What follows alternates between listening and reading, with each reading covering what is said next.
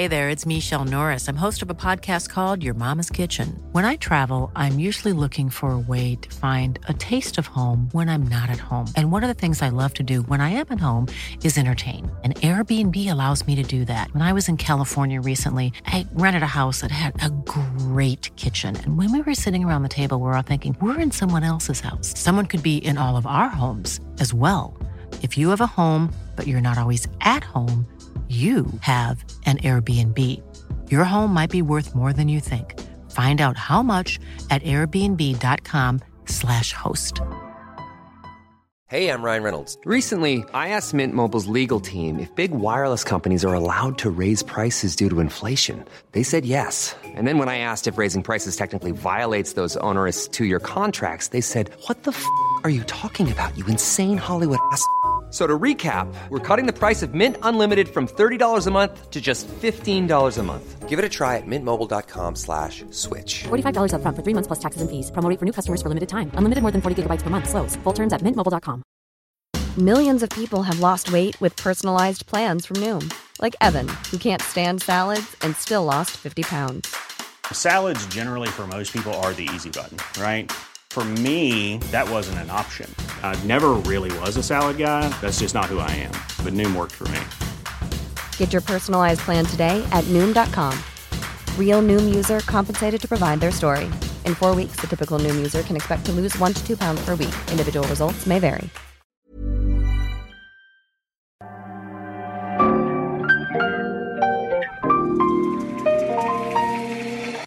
Bienvenidos a Isanaholic, el podcast que amplifica la conversación sobre la cultura de diseño y las industrias creativas a través de sus protagonistas. Soy Jorge Diego Etienne y los invito a escuchar este episodio, compartirlo y seguirnos en nuestras redes sociales donde nos encuentran como Isanaholic MX. Bienvenidos.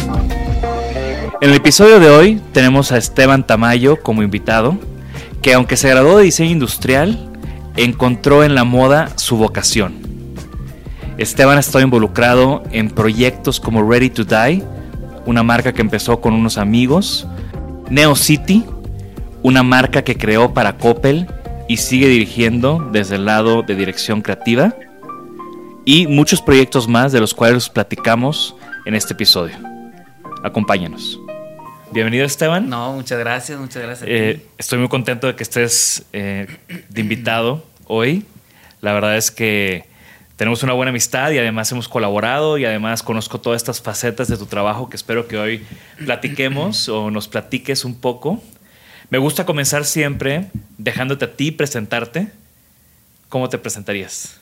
Pues yo soy Esteban Tamayo, soy de Culiacán, tengo 11 años viviendo en la Ciudad de México, me gradué de diseño industrial en la Universidad de Centro y me desempeño más, últimamente estoy como haciendo cosas multidisciplinarias al final del día, pero me dedico a la moda.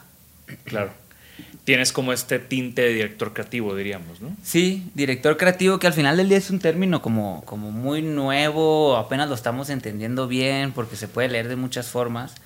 Eh, pero sí, es dirección creativa. Al final del día es, es como el director de una empresa, que quién sabe qué tanto estás en las ventas o quién sabe qué tanto estás en, la, en, la, en el diseño como tal, ¿no? Más bien estás como curando toda la operación creativa y dirigiendo un equipo para que se construya una idea en conjunto contigo y con tu equipo. Me encanta esa, esa, definición que acabas de decir. Para mí muchas veces era un tema de director creativo es el diseñador que tiene que hacer cosas de más porque si no, no jala el proyecto. Sí.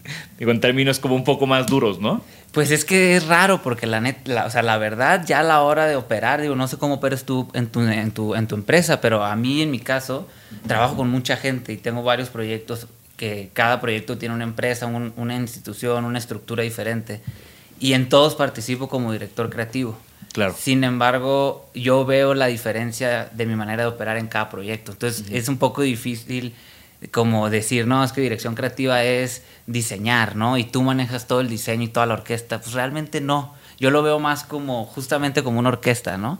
el, director de la orquesta no está tocando ningún instrumento y tiene toda su orquesta tocando para él, construyendo la música que al final del día él está dirigiendo. es un poco lo mismo, es como si llevas la batuta del proyecto, sin embargo, hay veces que ni un sketch puedes hacer, hay veces que solo son referencias, hay veces que solo son pláticas, hay veces que sí, tú diseñas, depende del proyecto, pero es como muy amplio. Y yo creo que eso es lo padre también de ser director creativo, ¿no? Como estar abierto a que pues hay veces que no vas a diseñar nada y es un proyecto gigante. Y hay veces que es un proyecto chico y tú haces todo. Claro. Es como lo interesante. Es este engrane que va moviendo otras cosas, ¿no? Y ahí es donde entra el tema multidisciplinario. Exacto. Pero bueno, quiero comenzar con tus principios. O sea, tú creciste en Culiacán, creciste en un ambiente Sí. creativo. ¿Cómo fue que dijiste quiero estudiar diseño? Yo eh, quería estudiar, yo sabía que quería estudiar algo creativo. Yo soy de Culiacán, yo viví en Culiacán hasta los 16 años. Después me fui a Estados Unidos a una universidad, a una eh, preparatoria. Y en la, en la escuela, el último año, tienes una, una clase que se llama Syllabus, que es básicamente tienes una persona que te guía para saber qué quieres estudiar. Entonces aplicas a varias universidades, haces research, ¿no? Es una, es una clase de research para No, saber. todo el tema de aplicar a una universidad de Estados Unidos Es un gran tema. es, es ¿no? tómate un año para hacerlo y necesitas un guidance. Literal. No es como en México que prácticamente el que paga entra. Y fíjate que yo creo que si analizaríamos como el- el- la diferencia, en México seguramente mucha gente se cambia de carrera al segundo año por lo mismo, porque se metió sin saber realmente. Eh, en esa clase conocí el término de diseño industrial. Yo no sabía lo que significaba diseño industrial. Yo, sa- yo pensaba que quería ser arquitecto, porque tengo un tío arquitecto y por medio de él yo fui conociendo de estética. En Culiacán realmente, ahorita ya hay un jardín botánico y muchas cosas, pero cuando yo estaba morro pues no había nada. Yo jugaba básquetbol y por eso viajaba y veía cosas y me gustaban los tenis y me gustaba... Esos eran mis primeros acercamientos al diseño. ¿Y tienes un hermano arquitecto que es más grande o más chico? Tengo un hermano arquitecto que es más grande. Ok. Pero tenemos un tío, mi tío Roberto, que es arquitecto. Ajá. Y es un arquitecto reconocido en Sinaloa y en, en México. Y pues obviamente ir a su departamento, ver sus objetos, ver sus piezas de arte, su estilo de vida, como que era algo que me llamaba mucho la atención a mí. Pero yo eso lo veía como arquitecto. Claro. Eh, cuando la primera vez que leí diseño industrial y la definición, ahí dije, esto es lo que yo estoy buscando. Literalmente. Te y hizo a partir todo, de ahí, ¿no? me hizo un clic en, en el segundo cuando entendí que era diseñar cosas, diseñar objetos. En- Entonces es muy bien amplia la gama. Y al final ya puedes diseñar hasta una casa. Si te animas y crees que tienes la estructura y el tiempo para hacerlo y dedicarle, yo creo que se puede. No sé si sea lo correcto, pero, pero es lo padre del diseño y me gustó eso y a partir de ahí le di. Salí de Culiacán con esa, o sea, sin saber y en ese curso fue cuando empecé, yo estuve en la UDEM, en Monterrey, estuve un año ahí, pero fue cuando se puso peligroso y pasó todo este rollo. 2008, 2000 Ajá, por ahí, más ¿no? o menos. Me regreso a Culiacán y la verdad es que gracias a Dios tuve la oportunidad de que mis papás me dijeron, pues ahora sí tú decides dónde te quieres ir, ¿no? Porque Monterrey fue un poco como que continuar con la línea de mis hermanos. Que es muy normal, o sea, digo, tanto Sinaloa como Tamaulipas, digo, yo que crecí en Tamaulipas, pues era, era como el paso automático, como dices, ¿no? Ajá. Vete al TEC de Monterrey, vete a Monterrey, estudia en Monterrey, ahí es donde tu tío, tu papá, Exacto, etcétera, esa etcétera. Es la ¿no? línea que había, ¿no? Exacto. Entonces por eso yo me fui ahí porque era lo fácil, ya, te- ya mi hermano tenía un depa, y no sé qué, me fui para allá y me gustó mucho. Pero cuando regresé a Culiacán ya me tomé el tiempo de decir, ahora sí, ¿dónde quiero irme yo? Y empezar a investigar de universidades ya más, porque cuando estuve haciendo esta clase que estudié diseño industrial, para conocer diseño industrial, básicamente yo ya sabía que era la UDEM a la que iba. Entonces no hice un gran research. Sí. Ya en este año sí hago el research y podía irme a, pues, no así como que a donde sea, pero me interesaba Parsons y me interesaba el Art Center de, de Pasadena y como que tenía ideas de por dónde yo quería. Y conocí Centro, la verdad, así vi un video. Yo nunca había venido al DF en mi vida. La primera vez que vine, bueno, había venido a jugar básquetbol cuando tenía como 11 años, pero pues no me acuerdo, al Junior NBA. Jugué en el intermedio de un juego de los Dallas Mavericks contra los Suns, o no me acuerdo, en el Palacio de los Deportes. Sí, claro. En la mitad del juego, en el medio tiempo, hicieron como una selección de México. Yo jugaba muy bien básquetbol y era el Junior NBA. Y hicimos un juego en la mitad del juego. Esa fue la primera vez en el halftime. Esa fue la primera vez que vine a México, pero pues no me acuerdo mucho más que del Palacio de los Deportes. Y la segunda vez fue cuando vine a hacer el examen de admisión de centro. Vi un video en YouTube y dije, "Güey, ahí me gusta, me gustó que fuera en español, me gustó que fuera en México. Y por ahí le di. y- ¿Te gustó que fuera interdisciplinario de alguna manera también? ¿no? Me o sea, como, como hay algo de esas escuelas que son 100% creativas, Sí. que son muy atractivas para gente como nosotros. Sí, y el centro viejo, el centro chiquito, era, tenía una vibra muy. Sí. Pues literalmente todo el tiempo estabas rodeado de creatividad. Ya en el grande, los horarios y el, el, el- la misma, el mismo tamaño te permite como aislarte. Pero en ese momento no había de otra. Entonces, En como Palmas, que- ¿no? En Palmas, ajá. te llenabas de diseño por todos lados y eso, eso como que me gustó y me metí, la verdad, a mí me gustó mucho mi universidad, yo estoy muy, muy contento con, con mi resultado en centro. Me, me, llama mucho la atención que tenemos como esa conexión, ¿no? Que nos, o sea, nos encantaban los tenis desde muy chicos, a ti y a mí, nos encantaba Jordan. Y al final. Iverson también. ¿no? Claro. no digo, igual es un tema generacional. Yo soy un poco más grande que tú. Pero el, el tema de conocí diseño industrial y luego, luego me di cuenta que me gusta. ya me gusta. Sí. Porque me gustan los objetos, porque aprecio los espacios, porque le pongo mucha atención a lo que uso, a lo que pongo en mi cuarto, etcétera, etcétera. Como que ya tenía una cierta ya tenías una cierta cultura visual sí. que supongo que también a raíz de tu tío arquitecto pues también fue es algo que se fue curando no sí pero definitivamente no sabía nada o sea sabía de tenis y me gustaban ciertos tenis más o sea los Kobe Bryant de Adidas te acuerdas sí los de Audi. estéticamente eran un tema futurista muy pues muy, era como un Zaha Hadid, ¿no? De alguna forma. Estaban diseñados por el equipo de Audi. Es, ah, ok, no sabía eso yo, pues estaba bien morro, la neta, mi research no llegó tan profundo, pero, pero el, en diseño me, me, atraía, era como una nave espacial, era sí. como un edificio, era, y obviamente pues eso me iba guiando a saber qué me gustaba, pero mis referencias eran el motocross, el básquetbol, o sea, me gustaban las motos el moto, eh, y el básquet, esas eran como las formas físicas que, que me atraían. De ahí en fuera no conocía mucho de arquitectura, no conocía mucho de arte. Eso sí lo he ido aprendiendo en mi carrera una vez que salí de Culiacán y que ya como que me clavé más en, en, en investigar, en estudiar diseño. ¿no? Yo, o sea, si pienso en ti, creo que eres un hustler nato. Ajá. Empezaste a hustlerear desde la carrera, ¿no? Desde antes, realmente, güey. Cuando mi familia, de parte de mi mamá, se dedica a la joyería. Ajá. Eh, tienen joyerías en Monterrey, de hecho, Mario Ramos se llama, no sé si Ah, claro, sí. Y desde chiquito siempre tuve la oportunidad de comercializar lujo. O sea, mi familia comercializaba lujo, Rolex, Cartier, cosas caras. Y llegaba, pues, gente grande a comprar y tenías que aprender a venderle algo caro. Eso, me, desde que tenía 12 años, yo estaba metido en eso y yo veía el poder del diseño. A lo mejor no sabía tanto de lo que era diseño como cómo diseñar un objeto, pero sabía la fuerza que tenía el diseño, el valor agregado de una marca y cómo eso podía elevar su precio. Y desde el diseño de la joyería, sea, el espacio de la joyería. Y toda la historia que tiene que tener una marca detrás para valer para eso, poder, ¿no? exacto, ¿no? Porque Sí. al final es, es algo muy subjetivo. Así es. Y, y después, y por eso, como que yo quise, o sea, me aprendí a vender cosas desde chiquito. ¿Te acuerdas de los Toms, los tenis Toms, estos que eran como unas espadrillas, algo Sí, así? sí, sí. Eh, conseguí por medio de un distribuidor de Estados Unidos convertirme en distribuidor yo en Sinaloa. Órale. Y tenía 14 años y yo vendía Toms en Culiacán, en Hermosillo, en Guasave, en Abolata, en todos los pueblos de Sinaloa y de Sonora. Tenía amigos que les mandaba y ellos los vendían. Y me empezó a gustar esta idea de vender cosas. Y ahí fue cuando dije, quiero estudiar algo, quiero estudiar algo que yo pueda ser el diseñador de estos objetos para después comercializarlos. Como Ok. que desde chiquito, por, por más del lado del negocio, aprendí que quería diseñar. un Claro. Que, que también se me hace muy interesante y también creo que es una relación directa de- entre nosotros, que mucha gente cuando entra a una carrera creativa se encuentra con un tope en la familia, ¿no? De, ¿de qué vas a vivir? O se encuentra con un ¿de qué voy? O sea, se- un cuestionamiento personal, ¿no?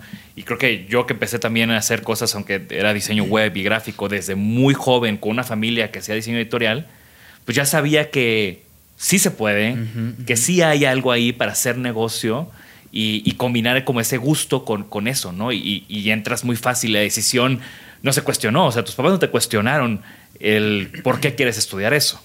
No, la verdad mis papás siempre han sido muy abiertos y han permitido como que yo haga lo que yo quiera, obviamente siempre cuidando pues que no me descarrile. Pero yo creo que el miedo en los padres de familia está más en que desconocen.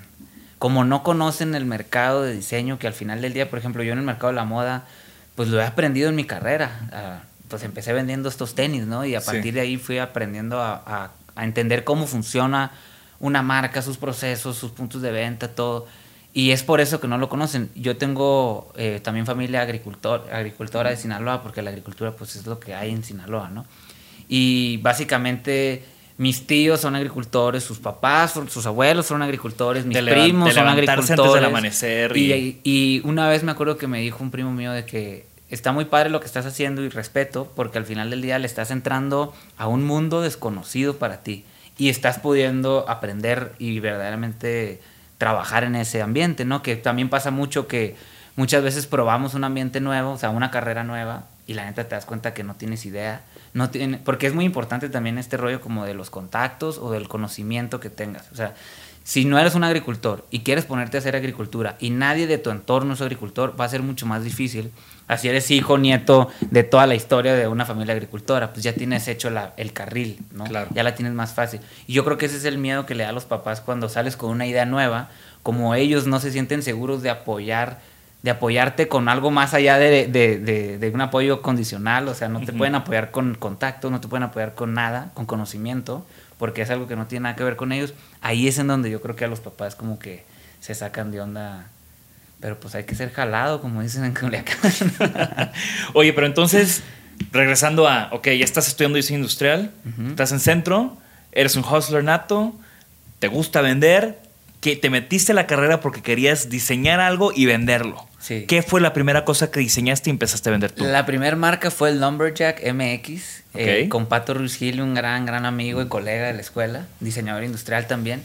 Y era cuando empezaba este rollo ecológico y que la madera y, y se empezaba a hablar de qué materiales utilizas y desarrollamos un sticker que le pegabas al iPhone, era el iPhone 5, el que era como plano, y era solamente un corte láser de, un peda- de una chapa de madera con cinta doble cara atrás y la pegabas al celular. No sé si te tocó ese, esa marca que tuvimos y jaló machín, vendimos un montón. Esto fue antes de los cases bambú y de que toda Sí. este, esta tendencia de madera, de los lentes de madera y todo eso fue antecitos de eso. ¿Y dónde lo fabricabas? Lo fabricábamos aquí en México con un profesor de la escuela que tenía una máquina láser. Nos fue tan bien que logramos comprar nuestra máquina láser. Nos costó 60 mil pesos, me acuerdo, usada. Este, y algo que estuvo bien interesante es que como era un pedazo de madera que tú le podías grabar en láser lo que quisieras, le empezamos a vender a un buen de empresas de agricultura de Sinaloa justamente. Porque como que va de la mano la madera, como con la naturaleza y las plantas, lo orgánico. Y Tener- les poníamos su logotipo. Hacer que esto, se- ah, esto tan frío se sienta un poco Sí, más cálido. Un poco ¿no? más cálido. Y La materialidad. Y la verdad, y pe- y conseguíamos pedidos desde uno, porque teníamos la negra, la, o sea, de todo tipo de madera, hasta pedidos de empresas que nos pedían, no, pues dame 500 para dar mis regalos corporativos. Y órale, a sacarlos. Pedíamos de China cases, eh, cases genéricos y nada más se los pegábamos atrás. O si querías el puro sticker para pegárselo directo al celular, también. Y ahí fue cuando empezó como el diseño. Como que empecé a pensar en diseño. Todavía estudiante. Todavía estudiante. Y ahí pasé a Ready to Die, que Ready to Ok. Die fue mi primera marca. Realmente no nació como una marca de moda, nació como una marca, básicamente eran los mismos cases, diseñamos la cartera y queríamos ser una marca de accesorios. Eh, como con una intención de que fuera una marca ya más pensada, con un branding más bien hecho, como te estoy hablando de los principios de RTD hace unos ocho, Sí. ocho años, siete años, yo creo. Que justo antes de comenzar estábamos platicando de cuándo nos conocimos. Sí. Y creo que va por ahí, que ninguno de los dos nos acordamos. creo que fue en algún mercado que se puso en Polanquito. Mm, Y no sé si te me acercaste tú o el Papas. Y me dijeron, güey, te vamos a mandar una cartera de estas y así. Nunca me la mandaron. Yo creo que fue por medio del Papas que mencionar. nos conocimos ahorita que lo comentas. Sí. Sí. Pero tú, y luego ya cuando cotorreamos bien, tú leías Designaholic en ese entonces. Yo leía Designaholic, cuando yo estaba en centro existía Designaholic y yo pues, lo- realmente eh, Cecilia León Ajá. era mi maestra y este eh, de Pirwig y eh, Estaba en Mob, Pirwi. estaba- pues todos ellos eran profesores de la escuela y básicamente de alguna forma tú eres cercano a ellos de, en términos de trabajo y Sí. Yo creo que por medio de- o sea, a nosotros nos hablaban de Designaholic en la escuela o era algo que veíamos que, que nos recomendaban.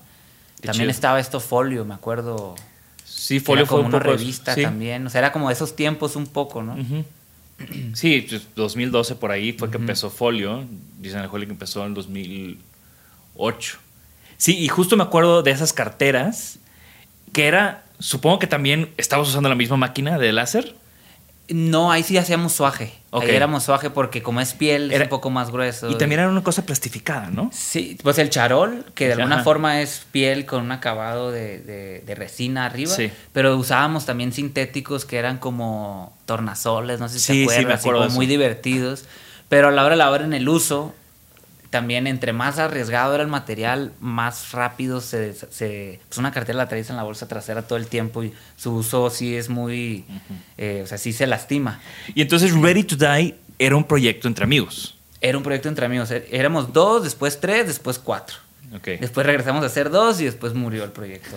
O sea, fue, fue un proceso, fue un proceso de aprendizaje, la verdad, para los cuatro. Claro. Y lo logramos llevar, o sea, ya al final que estábamos haciendo colecciones completas de ropa. Mercedes y- Fashion Weeks. Sí, ID Kitchens y presentamos en dos Mercedes, en un ID Kitchen y tuvimos como que jaló mucho presencia internacional, nos estaban exponiendo en Hypebeast, como que se levantó polvo de México en ese momento. Pero ¿cómo fue que brincaste de carteras a ropa, a moda? Diseñamos una t-shirt que decía Mexico City por RTD, por Ready to Die en la espalda. Ajá. Una t-shirt básica, una Jazzbeck con el logo de RTD aquí y un gráfico en la espalda. Ajá. Y vendimos 100 en una semana, por decirte.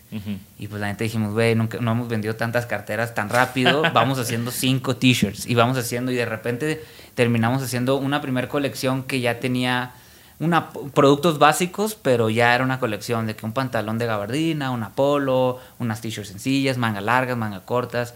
Ya empezamos a explorar y a partir de ahí la verdad es que mi interés y también el equipo que fuimos construyendo, la gente que se fue incorporando al equipo, fue trayendo información valiosa también. Sí, ya es- era gente de moda. Exacto, esta es mi siguiente pregunta, ¿no? Porque el mundo de la moda tiene un, un pacing muy interesante, tiene unos procesos que mucho de eso ya los, lo, lo interno lo he aprendido de ti en, con tus últimos proyectos, todo lo que me has practicado, que tiene que suceder en diferentes etapas año un- o más de un año antes de pensar en sacar una colección. Sí. Entonces, todo ese conocimiento del mundo de la moda, ¿lo adquiriste del equipo? ¿O no hiciste algún curso? ¿O cómo fue? Nunca he ¿Tuviste un mentor? nada de, moda. Sí tuve un mentor, Gustavo Prado, fue mi maestro de Trendo. Ok. Él me dio historia de la moda. Que era una personaje. clase, es un personajazo y la verdad Sí. es que gracias a él yo conocí el término de tendencias. Claro. Y las tendencias, para mí es mi tema favorito y es, eh, es desde la manera en la que la sociedad se estructura y uno no sabe. eh, y es básicamente lo que estructura un negocio de moda. Es, es, y hoy lo platicaba con, con un, un- un amigo de mi equipo, como estábamos justamente eh, trabajando sobre un texto y hablábamos de, de la relación de las tendencias con la sociedad y con el tiempo, ¿no? Eh, conocí a él, nos dio esta clase, me voló la cabeza, conocí de moda y, y aprendí, o sea, toda la clase era de cómo los pachucos influenciaron a cierta generación y cómo los pachucos fueron influenciados por los no sé quién y a partir de ahí, ta, ta, ta, o sea, como a entender, a estudiar el pasado para Entender el presente. entender el presente y poder predecir el futuro. Exacto. Y ese tema a mí me volvió loco. Sí. Y, cua- y, de- y entre más fuimos trabajando en colecciones, más fui entendiendo el tema, más me, me fue interesante. Adrián Fierro también, que es un, un, un súper talentoso y también está en mi equipo. Y hemos estado juntos trabajando desde RTD, primera colección. Y él sí, traba- él sí sabe de moda en términos más... eh, nació o creció investigando sobre moda. Yo no, yo, yo crecí haciendo cosas de básquet, motocross y otras cosas como lo platicábamos ahorita. Eh, toda la información que fuimos, y, y ya en equipo fuimos construyendo todo este conocimiento. Y la verdad es que por los últimos proyectos que he tenido, o sea, los últimos cuatro años, digamos, ya, ya me, ya sí, es como si fuera un máster en, en estructura de marcas de moda. O sea, ya conozco todos los procesos eh, de, de una marca de moda. ¿Cuál crees que fue el big break de Ready to Die? El Big Break te refieres a por qué... eh, O sea, ¿dónde ¿Cuándo fue el, gol- el golpe? Pues cuando conocimos a Virgil Abloh, yo creo. Yo creo que ese fue un momento bien importante porque eh, Nos apadrinó. De alguna manera nos apadrinó. O sea, pues nos, nos- le gustó, nos hicimos amigos y, y quiso apoyar, así naturalmente. Este, básicamente fue cuando yo ya me había regresado, ya habíamos hecho Fashion Week, ya, ya vendíamos, ya existían las carteras y todo, pero el negocio iba más o menos. Y también yo estaba en un momento como que pues, estaba definiendo, tenía 25 años, para dónde iba, 26, que como qué hacer con mi vida. Y me regresé a Culiacán. Me regresé, estuve en Culiacán cuatro meses, cinco meses como que pensando y decidí regresarme a México y hacer una colección completa, ahora sí, la más, eh, más pensada que había hecho hasta ese momento, que fue cuando hicimos el Digital Runway, que fue cuando colaboramos con Panam, hicimos los gráficos con Jaime Ruelas, fue, hicimos todo, un, fueron 32 looks, este, damas, caballero, accesorios, joyería, fue una colección completa que le echamos muchas ganas. eh, cinco semanas antes de lanzar, apenas todo esto era una idea, nos tocó conocer a Virgil por cuestiones del destino, nos hicimos amigos y generamos esta relación. Cuando lanzamos el proyecto, eh, de alguna manera él nos apoyó a- en términos de publicidad. O sea, nos, nos dijo, oye, me gusta tu lookbook, te voy a contactar con tal persona de Vogue, te voy a contactar con tal persona de Hypebeast. Entonces, ese link hizo que de alguna forma el que nos voltearan a ver fuera de México hizo que los medios nacionales y los compradores nacionales empezaran a decir, órale, ¿qué está pasando ahí? ¿Y por qué nosotros en México no habíamos, no habíamos puesto atención a eso? ¿no? Yo creo que ese siempre fue tiene que pasar algo así. algo así, la vez te digo, te hablo de la realidad, ¿no? Eso fue lo que pasó y, y yo sí creo que eso fue un momento importante que también nos dio sustento, o sea, nos dio eh, un, un valor de que, órale, si esta marca está interesada, eh, y en este momento pues Virgil no estaba en, en- en Louis Vuitton y Off-White todavía no era lo que era, pero si estabas en la moda ya sabías para dónde Claro. iba, ¿no? Y yo creo esta generación fue- de Heron Preston, Virgil y esta gente que venía repensando las cosas. Y creo que Ready to Die encajaba muy bien en, ese, en esa nueva manera de, o en esa nueva perspectiva de la moda. Sí, era ese momento, ¿no? Del streetwear empezando ya a, a- a escucharse ya en masas. Claro. Y ustedes termina, corrígeme si estoy mal, pero hicieron cosas para Off-White. Sí, después de esta relación y de que eh, fueron, eh, fuimos creciendo la amistad, eh, nos invitó a diseñar los gráficos para la colección de Temperature Ujú. y fue una colaboración que hizo con Jenny Holzer, una artista. Sí, la que eh, hace estas frases que me encantan. frases en digital y ubicas, es, es una estética muy de Virgil Sí, también sí, y de sí. Off-White. Nos tocó hacer la colaboración, o sea, nosotros aterrizamos todos los gráficos eh, que se pusieron en las t-shirts. en- Ubicas este logo de Off-White que es como el de Pfizer, que dice Sí. Off, Off, ese lo hicimos nosotros. Ok. Y la tienda de Nueva York, el Empty Gallery, Ajá. que es el Off-White de Nueva York, este, nosotros hicimos la dirección de arte de esa tienda y pusimos el, el, el- el LED de arriba, hicimos el branding de la tienda, hicimos varios proyectos y así como realmente llegó el momento natural en el que ya y nos convertimos más amigos y, y RTD estaba también ya como que decidimos detenerlo, entonces naturalmente fue que dejamos de trabajar y se, se hizo una relación más de amigos, de que nos, nos invitó a, al concierto de Travis Scott en su cumpleaños, me ha invitado a la, a la pasarela de Louis Vuitton y ha sido más una relación de, de amigos y de, Claro. de seguimiento, digamos. Sí, y bueno, además quiero hacer un paréntesis y recomendarle a todo el mundo que busque a Jenny, Hol- Jenny Holzer. Tiene este tema que se llama Truisms, que son cientos de frases que, que a mí me, me encantan y utilizo bastante en, en, mi, en mi Instagram. Eh, cuando, cuando, como tú dices, ¿no? Ready to Die empieza a desacelerarse, creo que también sucede el terremoto, ¿no? Eso también tuvo un, Literal. jugó una gran parte en pues, que Ready to Die estuviera Ready to Die, ¿no? Literal, literal. O sea, nosotros acabamos de lanzar la colección, estábamos La colección esta, que, esta colección que, se, que le invirtieron Ajá. toda la carne Sí, asador. que esa fue ya nuestra propuesta real, ¿sabes? Las Sí. otras eran de aprendizaje, eran de juego. Esta ya teníamos una mentalidad de presentar en showrooms, de vender en tiendas, de maquilar en, en masa. O sea, ya, ya estábamos un poco más maduros, ya queríamos hacer un proyecto más sólido. Eh, hicimos con todas las ganas del mundo el proyecto y cuando recién lanzamos, pues estábamos bien gastados por todos lados, ¿no? Estábamos empezando a comercializar los productos, estábamos gastando en maquila y de repente, literal, ¡pau! Temblor. Acabamos de remodelar todo el estudio, temblor, se cae el elevador del edificio, se empiezan a, se caen cosas, el pánico total. Nosotros estábamos en un, en un planta baja, en un subterráneo. No sé si te tocó conocer, pues estaba bien padre ese estudio. Eh, y pues de repente fue que, güey, se tronaron cristales, se cuarteó todo. El edificio quedó como que no podíamos ya estar ahí. Y pues, güey, literalmente toda nuestra inversión estaba en nuestro showroom, estaba en la ropa que estaba ahí, se cayeron computadoras, fue un desastre y fue que, güey, pues fue el inicio de empezar a pensar de que se nos acaba de poner el triple de cabrón. Y la verdad es que también el equipo lle- llevábamos, estábamos muy cansados ya. O sea, ya habían sido meses y meses y no veíamos la salida. Y pues es un poco difícil cuando te- no te tienes que pagar a ti por, por los empleados y entonces no te alcanza para esto. Y, y decidimos por cuestiones del, por temas internos como darle su espacio a RTD. Y digo, le continuamos, fuimos a Nueva York, hicimos una pop-up, este, hicimos unas cosas con Nike, o sea, sí jaló, sí, la marca continuó, no acabó en ese momento, pero ya, ya el ánimo de la marca iba de bajada. Ujú. Y también fue cuando se me. Yo ya tenía como un año trabajando en este proyecto de Coppel para que se lograra. Yo hice, este, bueno, trabajo ahorita con Coppel. Con, tengo una marca que se llama Neo City, que es eh, pues un proyecto de streetwear a gran escala, que, que lo utiliza todo el país, está en 1500 tiendas.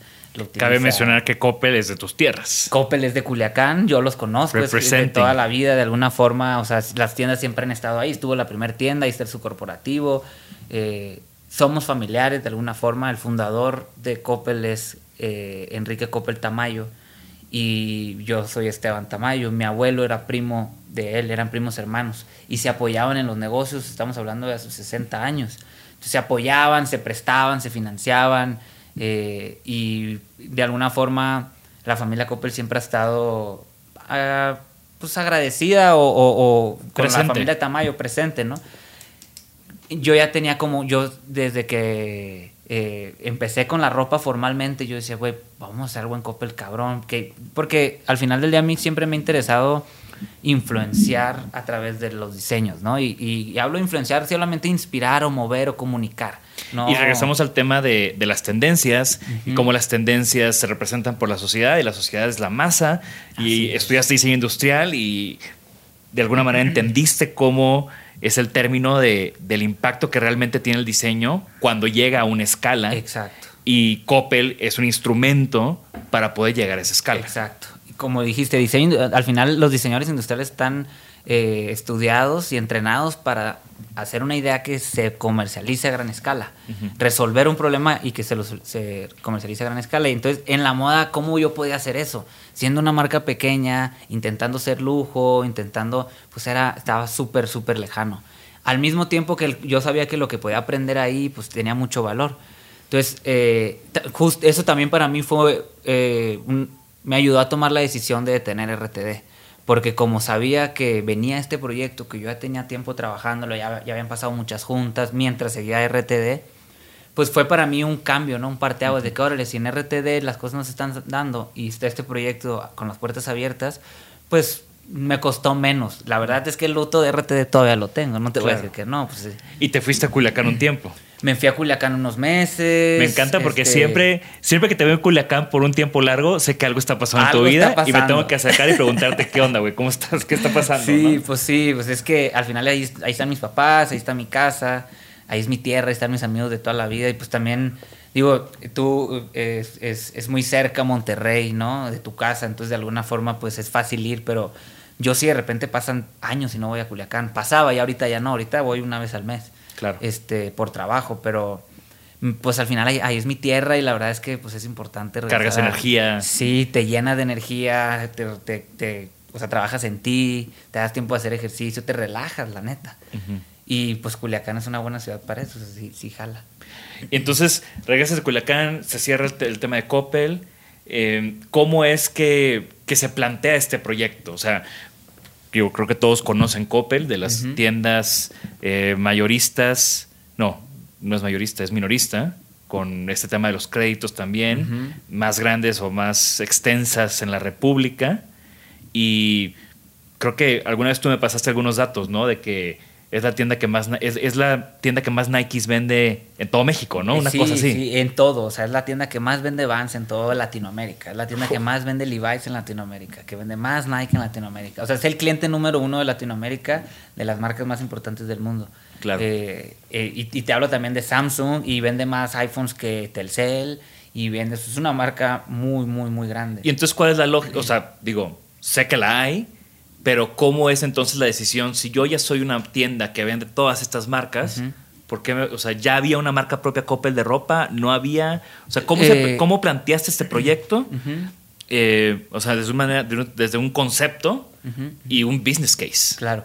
Yo hice, eh, dentro de todas estas reuniones y dentro de todo este proceso de, de- de cómo me acercaba con ellos, pues, porque yo tenía la idea muy clara, pero pues una cosa es tener la idea y otra cosa es lograr que suceda y que un corporativo de ese tamaño te apruebe, ¿no? Y otra cosa es que tú la entiendas y otra cosa es que la entienda. Todos ellos y el Exacto, país entero, ¿no? exacto. Eh, hice una, justamente el día del temblor, terminé eh, en, en una casa de, de fami- de una fam- de la familia Coppel de refugio. Pues son de Culiacán, estaba temblando, no tenía dónde irme, pues te vas a casa de tus tíos, ¿no? Te vas a casa de tus conocidos. Terminé ahí y tuve la oportunidad de platicar con, con un director de Coppel que estaba a un nivel bastante alto. Y se estuvi- estábamos cenando, estábamos en el temblor y él por, por sacarme, yo estaba asustado y no paro de preguntarme de RTDI, ¿qué onda con RTDI? ¿Cómo vas? Y a ver, enséñame la página, y a ver, enséñame las fotos, ¿y cómo le estás diciendo? ¿Y cuánto estás vendiendo? Me empezó a preguntar y preguntar y preguntar y después de eso, eh, después de esa plática, yo les empecé a preguntar, ¿y qué onda con Coppel? ¿Y cómo están su ropa? ¿Y cuánto cómo estás están sus vendiendo? marcas? ¿Y cuánto estás vendiendo? Y a ver, enséñame tu página y tus fotos. Y después de esa, que fue una plática bien interesante, yo me quedé con la tarea de hacer un estudio de mercado y hacerles una propuesta. Yo sabía que era el streetwear lo que tenían que hacer y hice un documento en donde analizaba cómo ASAP Rocky era el nuevo modelo de Dior y cómo Bad Bunny y J Balvin eran las nuevos, los, los trendsetters del mundo y la moda urbana y era en español y cómo eso se relaciona con el rap y cómo México es un país en donde lo que más escucha es rap en español y están los barrios, está eso y a mí hice toda una presentación que explicaba todo un caso y una oportunidad de negocios que terminaba siendo una marca de streetwear. Ellos ya tenían una marca urbana, ellos tienen Eco Unlimited, que es la The World Famous Reno de Mark Eco, Claro, ¿sabes? De- claro, sí, de, de early toda la- 90s, de los hip 90s. hop.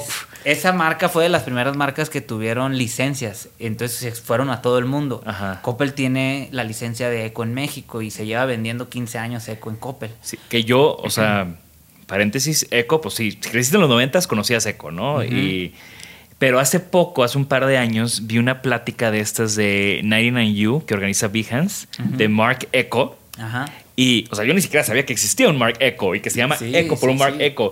Y no es un rapero y ni siquiera es un afroamericano, pero tiene una filosofía. Vayan y búsquenla, la voy a poner en los show notes, esta plática de Mark Echo que realmente te cambia el chip, ¿no? Sí, pues él es el fundador de este blog, ¿cómo se llama?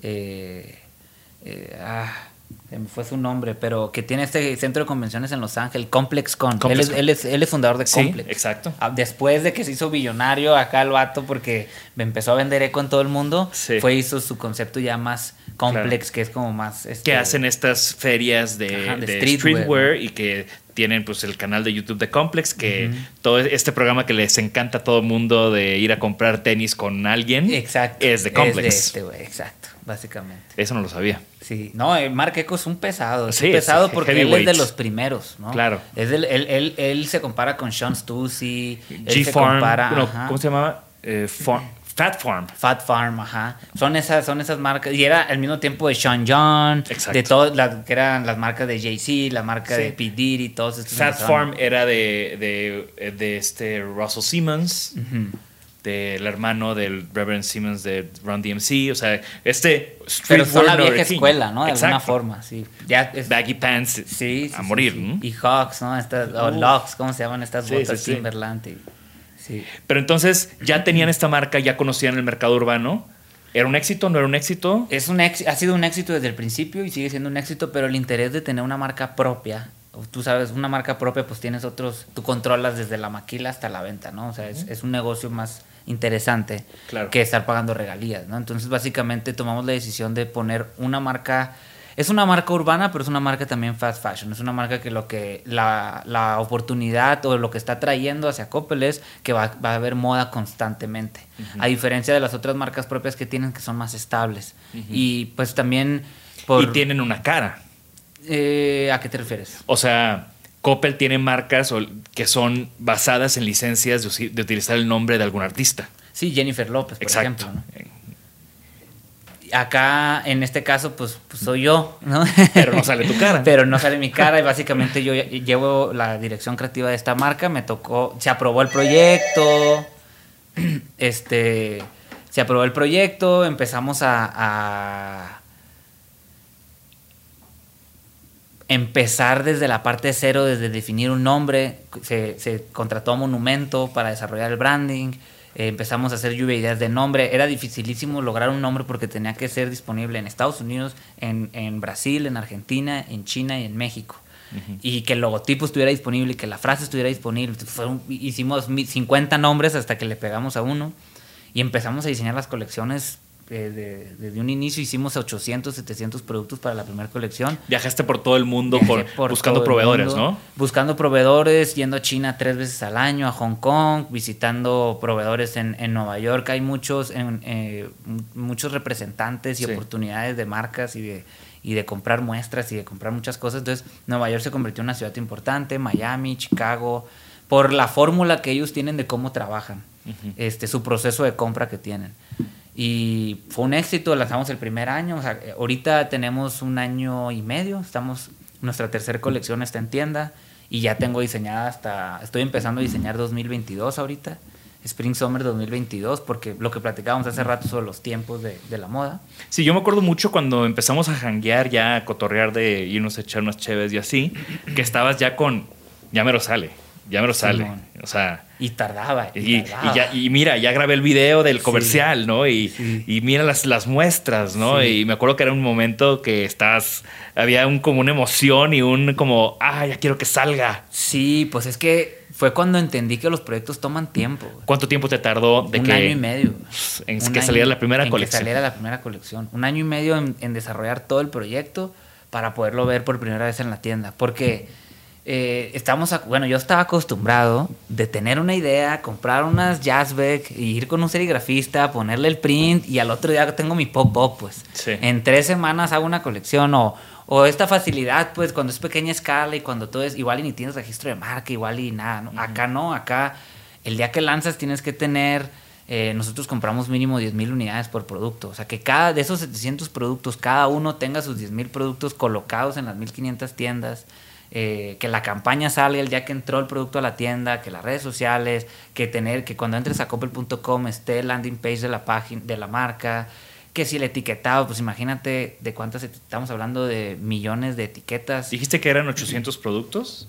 Eh, más o menos, tenemos ocho- más de 800, ahorita ya son más de 800 O sea, SKUs. calcetines, calzones. Calcetines, calzones, Chamarras, relojes, o gorras, sea, gorros, chamarras, pants, calzones, ropa interior, o sea, todo, todo, todo, audífonos tenemos. Ahorita andamos viendo la oportunidad de hacer skateboards, hacer patine- eh, bicicletas, maletas. Queremos como abrir nuevas categorías porque está funcionando muy bien la marca. Sí. Está jalando. Sí, no, yo la veo, o sea, obviamente como tu compa, güey, ve- veo, voy en la calle y veo gente random usándola, cada vez la veo más. Sí. Y es como, qué chido, o sea, Tengo una cuenta muy chila de- Instagram que Sí, sí, sí, estaría padre que la pongas ahí en el, Ajá. para que la, la gente la vea, que se llama Neocity-Spy Club. Ok.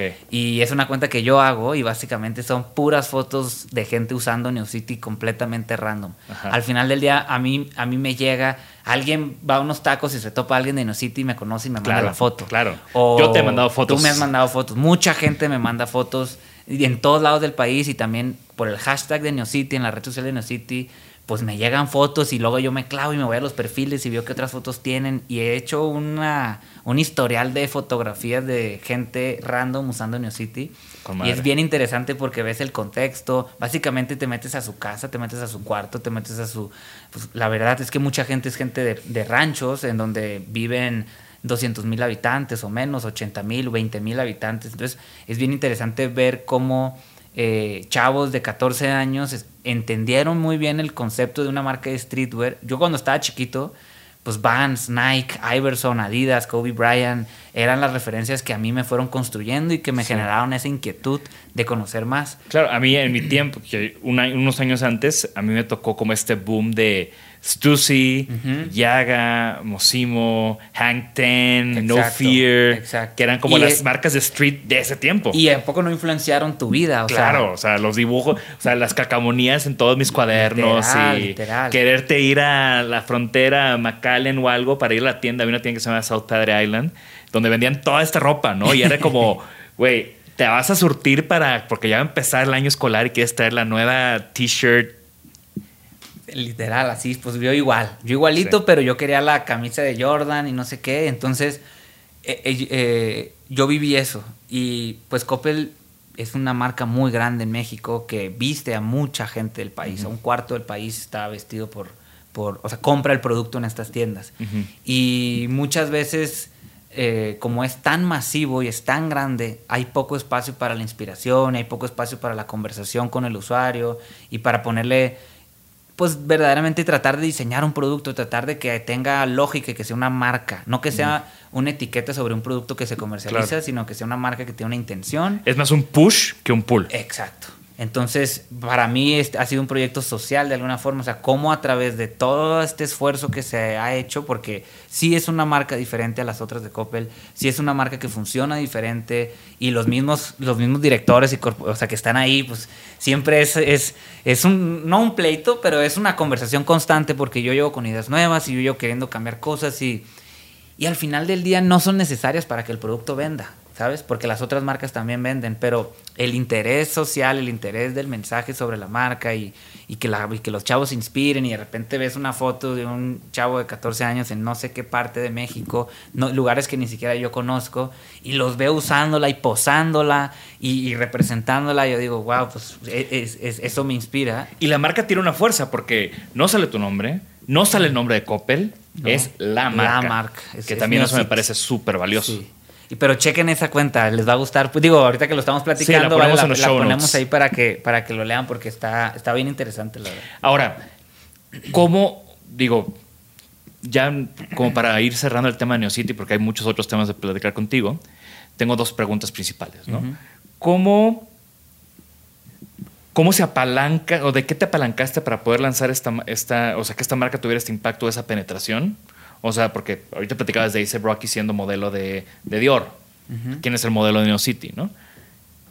Pues mira, eh, teníamos un proyecto muy grande, muy ambicioso, que no, no tengo eh, el poder de mencionarlo, pero era un reggaetonero, el más famoso que hay, iba a ser la imagen de la marca.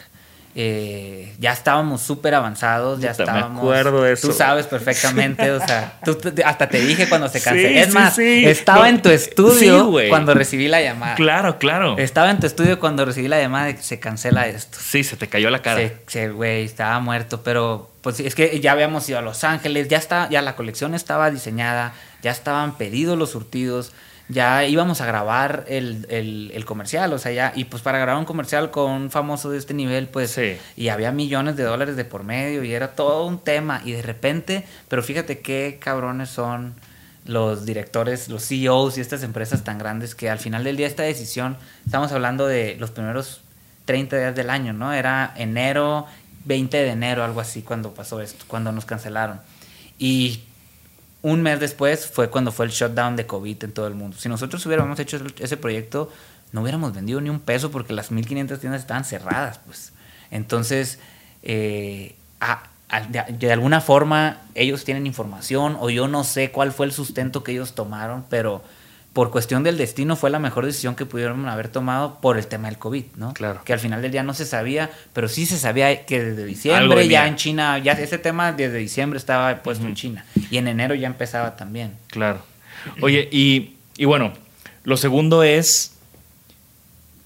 Platicamos mucho de lo que aprendiste con Ready to Die, o sea, tu transición de diseño industrial a moda. ¿Cuál fue tu, o sea, qué aprendiste en este momento, ¿no? De transicionar de la marca chica al corporativo. ¿Cuál fue como tu, tu gran takeaway de esta transición? La verdad fue una maestría en todos los aspectos. Desde conocimiento de sistemas, desde pedidos, eh, el tiempo que toma diseñar una colección, eh, los procesos, que cómo los tienes que cumplir, manuales de etiquetado, manuales de procesos en cada aspecto. Eso para mí fue bien, bien interesante. Eh, y verdaderamente ya estás jugando en, la- en la- en una liga real, pues, ¿no? Cuando eres una marca pequeña, eh, es pues cuando te vas graduando y estás em- empezando, y digo, así le hacemos todos con nuestros proyectos, ¿no? Pero sí estás en este aprendizaje constante y de repente tener ese crossover a una empresa en donde lo tiene resuelto básicamente desde hace mucho tiempo, con cualquier proveedor que se te ocurra, con cualquier proceso, pues sí, para mí fue una maestría realmente. O sea, así, así te lo puedo decir, una, una maestría. Pero fue algo que te absorbió mucho.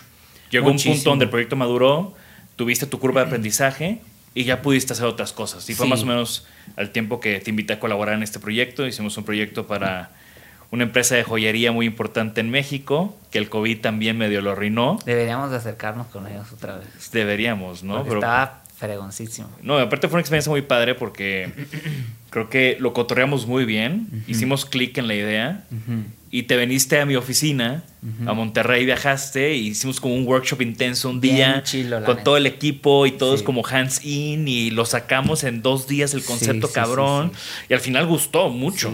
Y, la algo- empresa estaba sumada, o sea, estaba Sí. igual que nosotros. Ellos estaban emocionados, ellos querían. y era algo muy diferente a lo que hacían, que también creo que eso iba a ser lo valioso de esta propuesta. Sí, sí. Era una, iba a ser un gran proyecto, la verdad. Estaba muy interesante. Desgraciadamente pasó el COVID y, y se cerró esa puerta, pero. Vamos a ver si la volvemos a abrir. Exacto.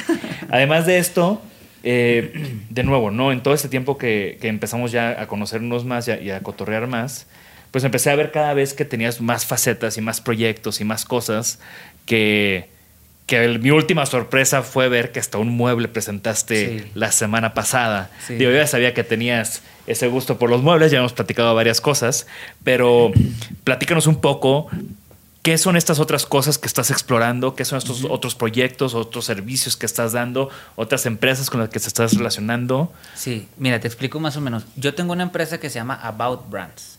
About Brands es la empresa que yo utilizo para mis clientes. Y es la empresa que utilizo para, para mis marcas propias también. O sea, es como mi corporativo, digamos. Ahí, mane- ahí se manejan la administración, todo el mundo, mi equipo está contratado bajo ese nombre. eh, legalmente somos ese nombre y somos una empresa que da servicios para marcas de moda específicamente. Pero desde la creación hasta el desarrollo, hasta el posicionamiento, todo el 360 que conlleva una marca, pero pura moda. Toda tu maestría, todo tus, lo que has aprendido con Ready to Die Lo que he y aprendido Coppel aplicado. Y con, y también, eh, o sea, tenemos un, un canal de, de, o sea, tenemos un, un currículum o un, no sé cómo decirle, de fotógrafos, de estilistas, Claro.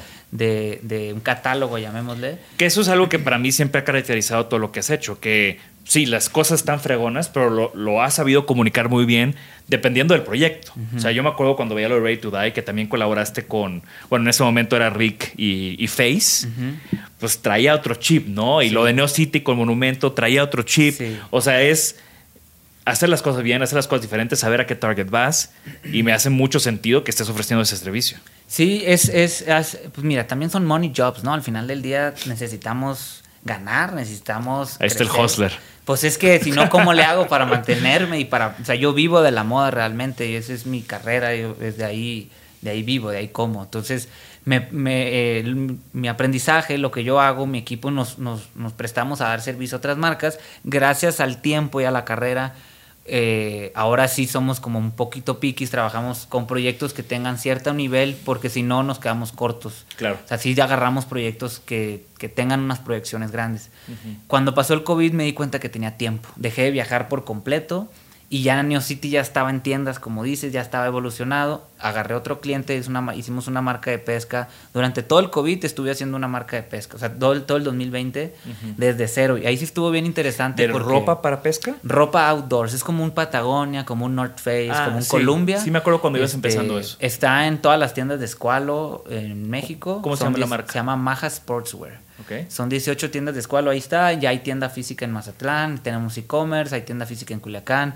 Es un proyecto que lleva cuatro meses de lanzar, pero va con todo. Chingón. Este, está bien interesante, a la gente le está gustando mucho, está jalando y es otro proyecto en donde yo llevo la dirección creativa también eh, y el sourcing, todo lo que es la ropa. Eh, y y ahí, en- haciendo todo esto, conocí a Daniela, conocí a Mario. Este, yo he tenido mucho estas ganas de hacer proyectos multidisciplinarios. Eh, tengo trabajando con una marca que de hecho se llama Tiempos. Tengo trabajando desde hace dos años más o menos, pero no he podido construirla como yo había querido porque no tenía tiempo. Y ahorita con COVID pues, me puse a hacerla y las intenciones de la marca es justamente ser una marca multidisciplinaria. Y ahí es en donde entra mi interés por querer hacer sillas, mi interés, estamos haciendo un short film también, que es básicamente una película de 10 minutos, en donde no tiene nada que ver con moda, no tiene nada que ver con diseño, simplemente una experimentación estética de cine, o sea, está enfocado como una historia de cine. Y Les- eso va a nombre de tiempos. ¿La estás haciendo con Pato? la estoy haciendo con, con Pato nos ha ayudado, pero la estoy haciendo con Samantha, que ella es la directora del proyecto. Eh, Tucker, que es un, un fotógrafo de Nueva York, nos, nos hizo todo lo que fue la... eh, él fue el fotógrafo de, de- de esto. Ya grabamos todo. Fueron seis días de grabación más o menos, solo fueron dos locaciones. Eh, está bien, va a estar muy buena. eh, muy arriesgada, muy loca, pero a lo que voy es a que esas son las intenciones de tiempos, que es esta nueva marca, que es como mi nuevo Ready to Die, es mi nueva marca personal. Eh, en este momento, en este caso no, no tengo ningún socio, soy yo solo y mi equipo. Y sin límites, no hay, o sea, no hay un cliente como un corporativo, eres tú, tu expresión, Literal. tu visión, tus aprendizajes puestos en un lugar. Tengo que decir que ya nos enseñaste un par de piezas en la fiesta de la semana pasada, entonces, y un par de looks, se viene con todo. Se viene con todo. Y, y me encanta, me encanta. La verdad es que yo siempre he admirado el, el hustler en ti y siempre he admirado como, pues que vas un- un paso adelante de lo que viene. O sea, me hace mucho sentido con toda esta plática que tuvimos de toda la influencia de Gustavo Pardo en ti y, y cómo basas mucho tu trabajo en tendencias. Eh, el proyecto inmobiliario que presentaste en Salón Cosa, pues también es una tendencia que, que abordaste. Claro, eh, algo, mi, mi tema más importante para mí ahorita es el mundo y el fin del mundo, ¿no? O sea, yo sí estoy como bien clavado de que somos Después de una pandemia, ¿cómo no? Sí, pues es que, y, y creo que lo interesante es que todo, toda la sociedad ya está, ya no estamos hablando de algo loco si hablamos de que, el agua, de que, de que México le queda el 10% de agua ahorita, ¿no? Y de que si no empieza a llover, pues igual y nos cancelan el agua 15 días una vez al mes. Sí. Y eso nunca lo hemos vivido en la historia. Bueno, a mí no me ha tocado y a mis papás tampoco. No, a mí ahorita, ahorita en Tampico hay un problema grave porque el, el agua está tan baja que está saliendo, o sea, el agua de donde sacan para purificar, pues tiene mucho sedimento porque es el agua de hasta mero abajo, entonces el agua está saliendo muy salada. Sí. Entonces ya estamos empezando a ver el fin del mundo con la pandemia y estas cosas. Y te, te está cambiando como, como que empieza la conciencia, la gente empieza a entender que, que esto sí va a pasar y que, y que sí nos tenemos que cuidar y que, no sé si ya viste este de Seaspiracy, que está en. Netflix y luego el del David, este, eh, ¿cómo se llama? David Hover, eh, este otro documental de Netflix que habla básicamente igual de, de- de- del planeta y de la, la situación en la que se encuentra ahorita el planeta. Y son cosas que hacen lógica con lo que estamos viviendo ahorita. O sea, no, no, no sientes que es algo de locos. A lo mejor hace 20 años y te hablaban de que no iba a haber agua y te pintaban esta película de Mad Max, igual y si decías, güey, eso nunca va a pasar. Pero hoy en día sí está pasando, pues, ¿no? Eh, me interesa mucho ese tema y es un tema que toda la construcción de tiempos está, esta primera colección está abordando ese tema. Y estas sillas buscaron hablar un poquito de eso. Los metales son como la, eh, la, la chatarra con más crecimiento ahorita. Es el desperdicio con más crecimiento que está habiendo en toda la industria. La que tiene más crecimiento, no es la que más produce contaminación, sino la que más está creciendo. Sí, de hecho yo, o sea, en, en las últimas cosas que he leído de, en noticias de este newsletter que leo de White Paper de Monterrey específicamente, Monterrey se está convirtiendo en un exportador de scrap, de metal, muy importante. Y es un negocio muy importante en México. Sí, pues es que en los chips de las computadoras hay oro, hay platino, hay una cantidad de materiales eh, muy, interes muy importantes que al final del día vivimos en un mundo redondo limitado, ¿sabes? Como que eh, se dice, ¿no? Que cuando el hombre fue a la luna por primera vez y tomaron una foto de la Tierra, pudieron ver por primera vez esta, e- esta, esta bola dentro de un espacio negro, ¿no? Entonces como que dijeron, ah, cabrón, hay un límite, o sea, llega un momento en donde se acabó, ¿no? No es un, no es un, no es un horizonte infinito. Sí. Entonces, eh, esto significa que pues hay, un- hay una cierta cantidad de oro en el planeta, hay una cierta cantidad de mercurio en el planeta, hay una cierta cantidad de materiales que necesitamos para construir cualquier cosa que existe en este mundo. Está diseñado por un diseñador industrial o por una persona que hizo algo, pero utilizó algún tipo de materia natural. O sea, el, el- no, no, haces metal de la nada, no haces plástico de la nada, no haces eh, cualquier cosa, ¿no? Cristal, lo que sea. Necesitas eh, materia natural para poderlo hacer. Y lo primero que vi en esa pieza, que, que para describirla rápidamente, son como unos asientos eh, estructuralmente armados con cases y piezas de computadoras, CPUs viejos, a los cuales les aplicaste un asiento de, supongo que es una impresión 3D. Es un asiento, es, una, es un gel, es una patente de una gel bien cabrona que está hecha para las sillas de ruedas. La gente que está sentada por horas y horas y horas y horas y horas y pues tienes que tener algo que te que si- no sé si te sentaste pero sí. flotas o sea Sí. literal estás como flotando Tiene como Es- un honeycomb. es un honeycomb, es una patente de honeycomb que está hecho básicamente para estar sentado mucho tiempo y es muy muy cómoda y tiene una siempre está escondida. Ajá. Pero yo la desenmascaré y tiene una apariencia muy futurista, muy Ajá. este eh, pues no sé, visualmente se me hace bien chida y, y contrasta lo, lo rígido e incómodo que pudiera ser el metal con lo, con lo cómodo que es la gel. Eh, yo empecé este proceso de investigación. Aquí en México hay una colonia que se llama la colonia Renovación.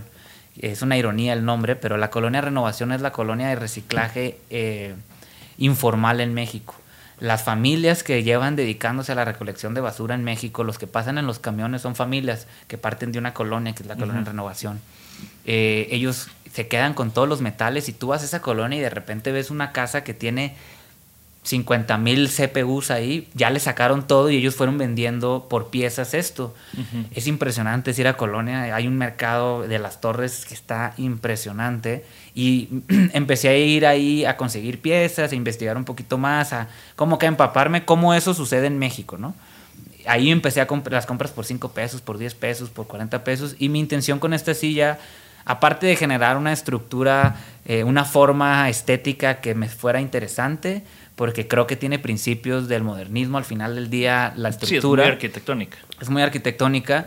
Eh, lo que yo quería era generar esta conversación sobre el fin del mundo, generar esta conversación sobre el reciclado, generar, que es algo que yo platico con mis amigos todo el tiempo y que creo que son de las conversaciones que más valor van a empezar a agarrar. Y que estaba ahí desde, desde, tus primeros cases. Y que ha estado ahí desde el principio, ¿no? Entonces como, pues fue, para mí es un concepto, son sillas conceptuales, fue la, la oportunidad que me dio digo, yo ya tengo practicando estas esculturas o este arte desde hace rato, pero eh, Daniela y Mario me dieron la oportunidad de poder como que, como, como dar un paso más arriba y decir, esto que estás haciendo tiene un valor agregado, tiene algo interesante y, entendiendo tu carrera y nos, nos, nos, nos latería como que esto se exprese.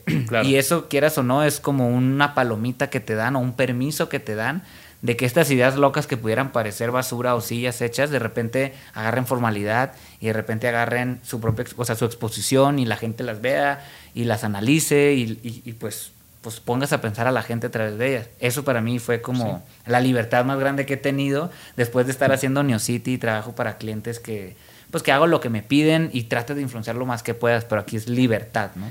Y fue lo que destapó tiempos, una, no, no algo de moda, sino algo de objeto. Entonces también creo que estás regresando a tu origen de estudiar diseño industrial, aunque ahí viene Neocity con todo, ¿no? Pero sí, interesante, perdón por Digo, lo que viene tiempos. Tiempos, o sea, es, es, es justo, y para mí era importante como no, no, no nacer con una colección de ropa que fuera lo que todo el mundo estaría esperando. Sí, es un buen statement. Es crecer, empezamos con una silla, viene una colección, pero pues ya te dije del cine y vienen otras cosas más que no tienen nada que ver con una colección. ¿Cuáles son tus sueños para tiempos?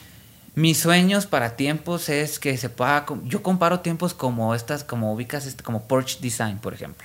Entras a estas tiendas en el, centro, en, el, aeropuerto que tiene una maleta, unos lentes, unos lentes, unas t-shirts, eh, una carpeta, una pantalla de computadora. Tiene, ¿Te acuerdas de esta marca que era Shaper Image? Sí, claro. Esa marca me volaba la cabeza de morrito porque tenía un patín del diablo, tenía electrónica cabrona, tenía cosas para hacerte masaje, tenía objetos que no se comunican unos con los otros, pero sí generan como un entorno. Yo veo a tiempos como una marca que de ese lado, de ese rubro, más allá de ser una tienda de ropa y que vengas a comprar mi ropa. Me encanta. ahí está el hustler, ahí está la ambición. Eh, para empezar a cerrar, ¿cuál sería tu objeto favorito?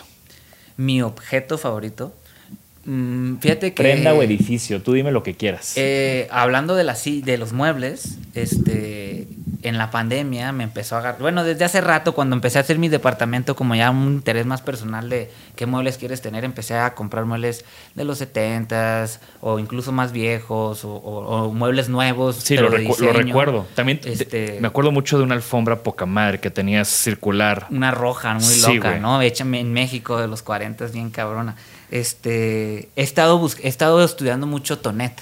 En México, o sea, Tonet es como la primer silla de diseño industrial vendida en todo el mundo, comercializada. 1846. Y, Para antes de 1900 ya habían vendido 7 millones de sillas. Está cabrón eso, la neta. O sea, e, esa mentalidad me parece interesante y aparte la cantidad de diseños que desarrollaron con ese mismo principio. Hay unas bancas, hay unas sillas redondas, hay... Sillas ruedas.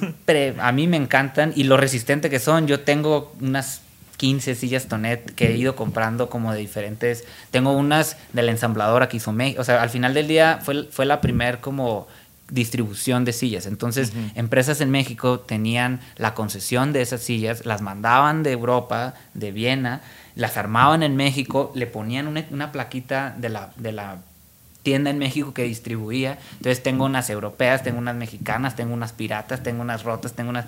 Pero es impresionante que ahí siguen. O sea, tú le, le, le, atornillas bien y te dura, pues. Claro. O sea, no, no, no se rompe. Y eso está Y luego, como es este bejuco, se rompe y lo arreglas. Y aquí en México hay miles. Entonces, Claro. se me hace bien interesante como objeto. La, tonet, la silla Tonet para mí es bien importante. Sí, y es un súper atemporal porque Sí, se, sigue viendo bien, modísima se ahorita. sigue viendo bien hoy en día. Y, lo- y luego como Marcel Brauer, por ejemplo, eh, agarra el concepto de la silla o el mismo Le Corbusier y, cambian, ahora ya no es met- ahora ya no es madera doblada, ahora simplemente va a ser metal doblado. Claro. Pero la misma lógica y la misma intención, la como pues no muchos proyectos logran tener una continuidad con nombres tan reconocidos en el tiempo que le den seguimiento a su idea y que hoy en día desde la Tonet hasta la silla de Marcel Breuer, la, la B32 esta, eh, pues, pues la vas a comprar en tiendas de lujo todavía, ¿no? E- es- Claro. es- es- ese objeto a mí me pareció bien interesante, toda esa línea de objetos. Claro. que. Y que son empresas que siguen hoy en día haciendo diseño nuevo y que siguen inspirando a gente como a ti, eh, colaborando. O sea, hace unos años hubo una, eh, hace como 10 años hubo una edición de la Tonet, de la silla Tonet, eh, por James Irvine para Muji. Y nada más le cambió dos, tres cositas. Y, Mm. de madera, me la imagino así, madera maple, así natural. Perfecto, me encanta. Y finalmente, para ya irnos, ¿alguna recomendación? Libro, música, podcast, lo que sea. ¿Qué te está volando a la cabeza últimamente? Eh, fíjate que estoy leyendo un libro, bueno, lo, ya lo terminé, pero lo, uso mucho de referencia y lo tengo ahí justamente hoy con esta persona que estuve platicando hoy sobre el tiempo y, las, y en mi oficina se lo di, entonces lo traigo muy fresco. Es un libro de Kenya Jara que se llama Designing Design. Uf. Ese libro está cañón. Tiene- básicamente son es- ensayos. Yo lo compré para leer el ensayo de Muji que está en ese libro. Pero al final tiene un ensayo que se llama What is Design. Son 10 hojas. Es más, deberíamos de escanearlo y ponerlo en el link para que lo puedan leer todos. Sí. Es solo el essay de What is Design. Lo que dice está cabrón. Habla de las tendencias, habla de voltear hacia el pasado, habla de las... Es un libro japonés, habla de la simplicidad, o sea, del diseño japonés como tal. Del vacío. Está perrísimo sea, ese libro. Es un libro que recomiendo cada que puedo. Y Kenia Ara, no sé si todavía sigue siendo, pero por mucho tiempo fue el director creativo de Muji, que también es un gusto que compartimos. Exacto. Me encantó. Muchas gracias por estar aquí con nosotros hoy, Esteban. Creo que fue una gran, gran plática. Nos pasamos del tiempo, pero creo que lo valió. Eh, vamos a poner todos tus links en, en- y, redes sociales múltiples en los show notes. Y de nuevo. Y síganos en nuestras redes, nos pueden encontrar como Isanaholic MX. Y para que la conversación continúe, deja tu comentario. Me interesa mucho conocer tu opinión. También te puedes registrar a las 5 de la semana un newsletter con lo más relevante del diseño, arte y arquitectura directo en tu mail. Mi nombre es Jorge Diego Etienne y esto fue Isanaholic.